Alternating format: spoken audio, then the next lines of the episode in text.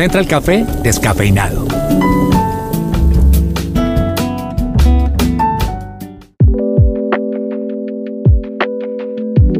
Se queja pero no aporta.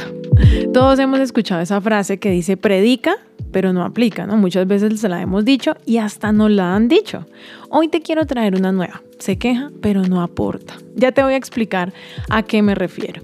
Recientemente vivimos un día sin carro en Bogotá. Estos días son programados anualmente en Colombia y en el mundo. En Bogotá solo se vive uno al año, de 365 días del año. En otras ciudades como Villavicencio, Medellín, Pasto o Palmira tienen dos días sin carro en el año. Entiendo que esto nos genera un cambio fuerte en nuestra rutina, que no es una rutina caprichosa, ¿no? Pues tenemos que ir a trabajar, a estudiar, a hacer dinero para pagar. Eso es verdad. Entiendo que la informalidad en nuestro país hace que muchas personas dependan de salir cada día en su carro para conseguir el dinero de ese día. Lo entiendo. Y además este año sucedió algo particular y fue que el anuncio era que iba un viernes y después lo adelantaron. No, ya no es el viernes, ahora es el jueves. Este cambio genera desorden porque instituciones, oficinas, personas independientes, todos nos programamos para un viernes y el cambio última hora pues es un doble esfuerzo de organización. Pero más allá de estos cambios o incomodidades, el día sin carro es un día detox, un día de respiro para el planeta, que se comenzó a realizar a nivel mundial desde el año 1994 en ciudades de Islandia, Francia y el Reino Unido.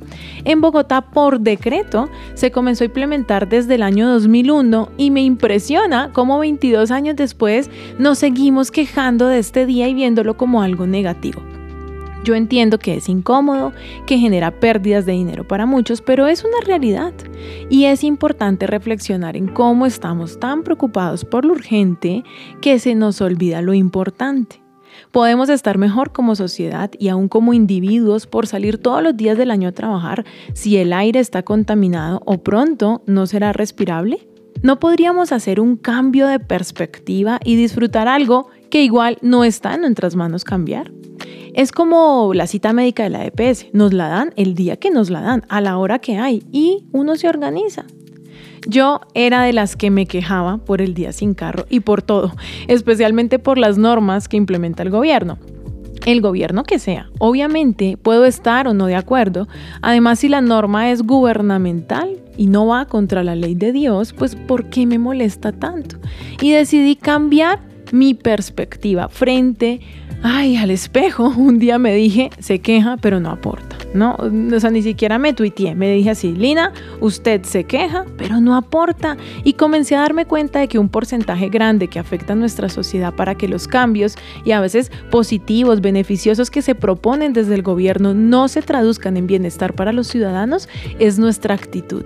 Es igual que en la familia cuando los padres proponen un cambio de ciudad, no sé, por una posibilidad de trabajo, pero los hijos comienzan a refunfuñar, a quejarse, a decir, ay, qué idea tan mala. Y si esa familia finalmente hace este cambio, pero todos con mala actitud, seguramente el cambio no va a disfrutar, ¿no? No, no van a tener beneficios. La familia se pierde de una oportunidad de crecer y de superarse en muchas áreas, solo porque nos quejamos, pero no aportamos.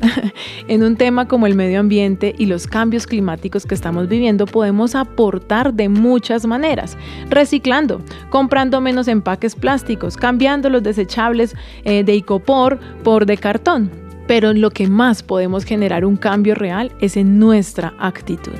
Hace ya varios años que el día sin carro lo disfrutamos en con mi familia. Nos adaptamos, le sacamos provecho. Si hace buen clima, que normalmente hace un sol hermoso ese día, lo disfrutamos todavía más. Es un día de quedarnos en casa haciendo arreglos o cosas que no tenemos normalmente la oportunidad de hacer. Pero dije, si seguimos quejándonos de lo que otros y nuestras autoridades proponen, pero no aportamos, somos como un palo en la rueda como una piedra de tropiezo. Toda esta reflexión para invitarte a disfrutar y aportar por un planeta mejor, con un aire más limpio, pero sobre todo con una actitud y un corazón mejor.